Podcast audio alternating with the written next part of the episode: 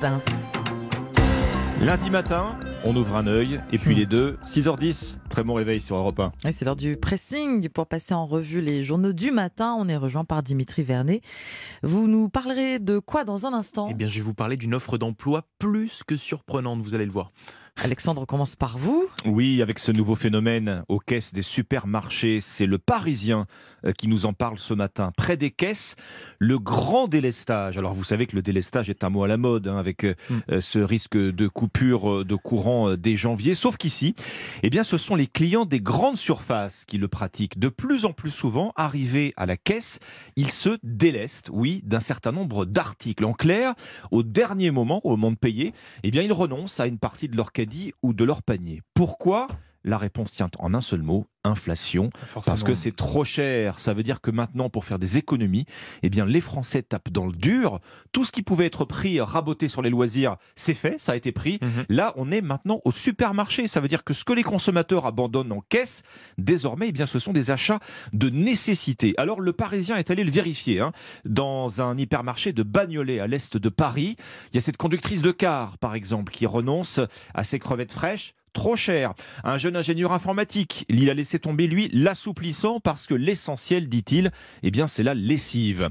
Une salariée de centre social, 2200 euros net par mois. Son fils voulait une pizza, 5 euros au passage en caisse, trop cher. Elle laisse tomber la pizza. Vous avez des exemples comme ça Mm. qui se succèdent euh, dans le Parisien. Très vite, euh, les paniers de produits euh, abandonnés par les clients eh bien, débordent. Alors, une preuve, s'il en fallait que de nombreux Français, au moment de faire les comptes, sont à 1 euro près, on trouve dans ces paniers des produits à moins de 1 euro, des Ah oui, cotons-tiges par exemple. Plusieurs clients racontent même que pour éviter justement les mauvaises surprises à la caisse du magasin, eh bien ils vont faire leurs courses avec une liste en main, une liste euh, euh, dont ils ne s'autorisent, pour laquelle ils ne s'autorisent aucun Ah ça, écart, aucun écart. bien Donc week-end de courses que vous pouvez lire ce matin, c'est dans un hyper de la région parisienne à moins de trois semaines des fêtes de Noël et c'est donc dans le Parisien aujourd'hui en France. Donc le moindre petit plaisir est euh, pour l'instant abandonné. Oui, et même, même Voilà. au-delà, c'est-à-dire les produits de nécessité, on fait euh, sur certains produits une, Mm. une croix dessus. l'essentiel. Voilà, Mm. exactement.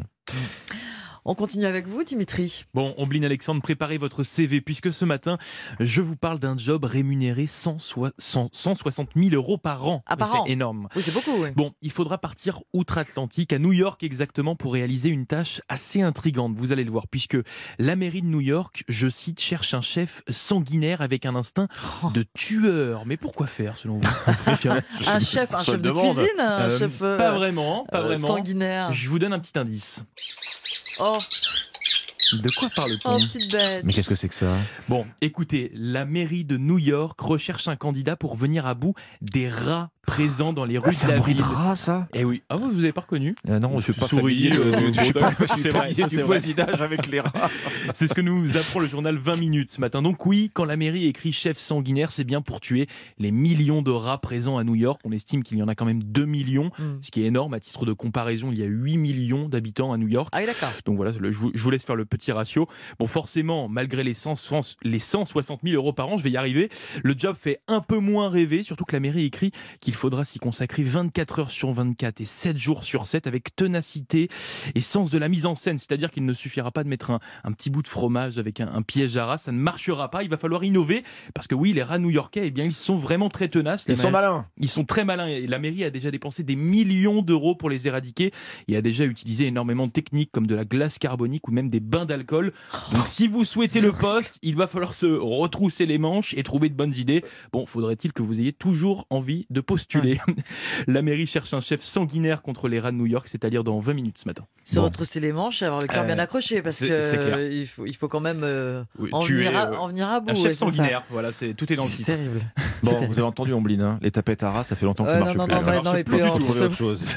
Je- ça ne- ce travail ne m'intéresse pas.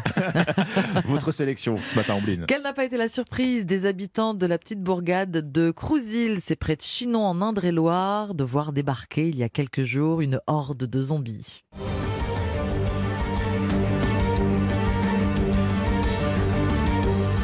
Alors vous savez sans doute que la série The Walking Dead vient de se terminer. Hein. Mhm. Après 12 ans d'existence, 11 saisons, l'épisode final a été diffusé il y a deux semaines. Autant vous dire que je l'ai vu le lendemain au les Je vous vois verser une larme.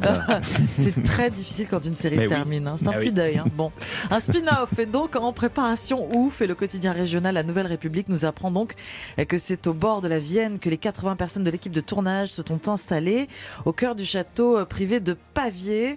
70 personnes ont été sélectionnées pour euh, devenir figurants et enfiler un masque gluant de zombies. Elles ont Et- répondu à un appel à casting. bah oui, il faut être euh, Walking Euh, Dead. Bah, on est zombie ou on l'est pas. A priori, il faut, boiter en, av- en avançant l'épaule et puis euh, avoir des, avoir les, Du les- sang des- spasmes. euh, du ouais. sang partout, des spasmes et puis les intestins qui dégoulinent. quoi. C'est le principe, hein. sinon euh, vous passez votre chemin.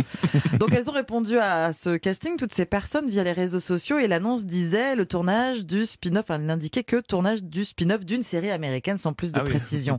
Oh, pourquoi autant de mystère Eh bien parce que la production voulait expressément que le tournage se déroule dans le plus grand secret pour éviter tout Ah oui. débordement de fans, car cette nouvelle série de The Walking Dead sera centrée sur l'un des personnages principaux le plus aimé, Norman, euh, l'acteur Norman Reedus, qui incarne donc euh, Daryl, voilà le Ah oui, motard oui. avec son arbalète. Les photos, les selfies étaient d'ailleurs strictement euh, interdits sous peine d'être éjectés. Les photos et vous.